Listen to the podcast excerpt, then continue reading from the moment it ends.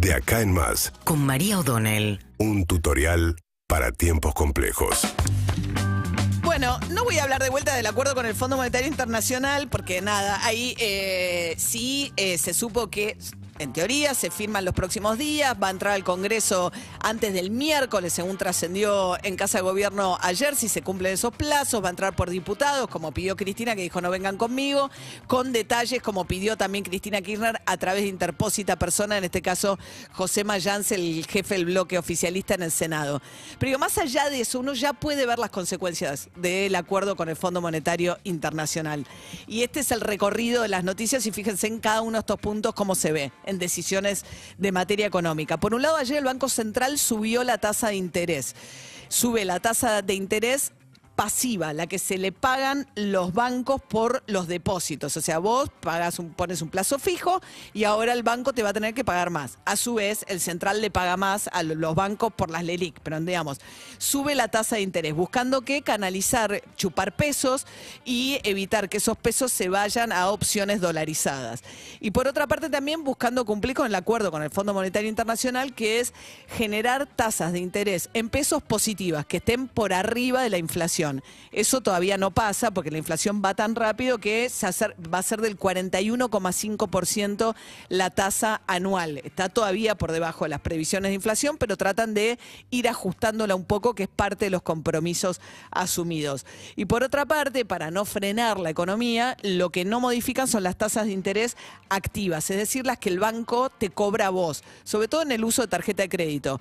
Hoy la tarjeta de crédito por saldo deudor te cobra un interés del 49%, que está todavía un poquito por debajo de la inflación. Suelen, si no los regula el central, suele estar muy por arriba de la inflación.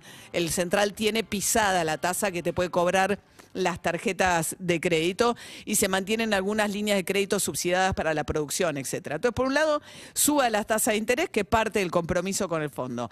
De otro lado, ayer dijo eh, Juanchi Zabaleta, el ministro de Desarrollo, después de lo que fue esta semana con la marcha, los movimientos sociales a la 9 de julio, etcétera, sobre todo del polo obrero, reclamando reapertura de los padrones para inscribir nuevas, eh, nuevos, nuevos este, beneficiarios del plan Potenciar Trabajo, que es el principal plan social que hay.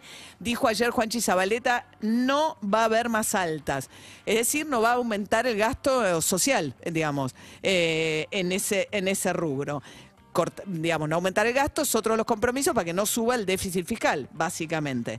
Tema tarifas, que es otra de las cuestiones que pesa sobre el presupuesto. Ayer empezaron las reuniones entre el Gobierno Nacional y la Ciudad de Buenos Aires para traspasarle las líneas de colectivo que circulan dentro de la Ciudad de Buenos Aires. Son 32 de las 132 que circulan la ciudad, las otras ciento y pico van y vienen también del conurbano. ¿Por qué? Porque ahí hay un fuerte subsidio. Entonces el traspaso para decirle a la reta, si el, vos querés ir cobrando 18 pesos el precio del boleto, vas a tener que sacar el, subsidio vos, yo no te doy más plata para subsidiarlo. Con lo cual la reta ha dicho que podría eso significar una eh, suba del precio de la tarifa del transporte público a unos 45 pesos, más parecido a lo que ocurre en el resto del país.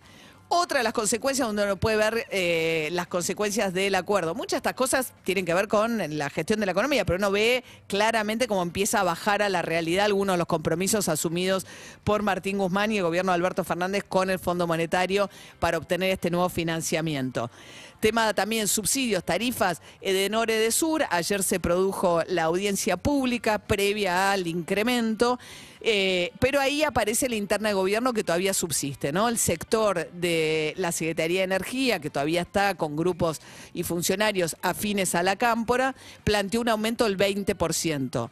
Eh, las empresas piden hasta un 70% de Denor y de Sur de aumento de la tarifa. Recordemos que llevan casi tres años de congelamiento. Desde el Macri, antes de finalizar su gobierno, ya congeló, después de haber hecho incrementos muy elevados, pero al final del gobierno Macri termina con un congelamiento y continuó durante los dos primeros años de gobierno de Alberto Fernández. La cuestión es que ahí Martín Guzmán, bueno, está con la famosa segmentación. Seguramente ustedes habrán recibido ya o no el tema del reempadronamiento en ciertos barrios y según poder adquisitivo están viendo los criterios a aplicar, pero va a haber eh, aumentos mucho más significativos y quita de subsidios a los que eh, vivan en ciertos barrios de la ciudad y del conurbano. Y por último, la FIP. Uno ayer vio la noticia también de que la FIP, que comanda Mercedes Marcol Pont, le notificó a 200.000 pymes que por su actividad y su facturación le dice la FIP, yo presumo que acá usted tiene un empleado. No puede ser que esté funcionando esta pyme sin ningún empleado. Entonces hace lo que se llama la inducción a declarar esos empleados, diciéndole, che, a mí me parece que... Y las pymes tienen ciertos beneficios también dentro de la FIP para acceder a, este, a moratorias especiales, a poder pagar en cuotas el IVA, etcétera. Con lo cual, para permanecer dentro del régimen de mi pyme, que es un beneficio para esas pymes, le dicen, che, si te querés quedar, bueno, declarame los empleados que tengas. ¿Por qué? Porque hay un compromiso de no subir impuestos. Eso fue además la condición que puso Juntos por el Cambio para acompañar la aprobación del nuevo endeudamiento eh, con el Fondo Monetario en el Congreso. Dijo, pero sí nuevos impuestos. No va a haber nuevos impuestos, pero la FIT dijo, voy a recaudar más y mejor. Voy a vigilar más y voy a estar intimando a los este, contribuyentes. De hecho, el otro día contaba David Cayón el operativo que habían hecho en Nordelta, donde detectaron que el 70% de los locales subfacturaban, los locales gastronómicos de ese barrio cerrado, lo mismo en Puerto Madero. Entonces lo que van a tratar es de bajar los niveles de evasión y subir la recaudación vía una mejor fiscalización. ¿Qué quiero decir con esto? Todavía no rige el acuerdo con el Fondo Monetario Internacional, pero es fácil ver los efectos de este acuerdo y las cláusulas que se negociaron en muchas de las medidas que ya está tomando el gobierno. Seguimos en Instagram y Twitter. Arroba Urbana Play FM.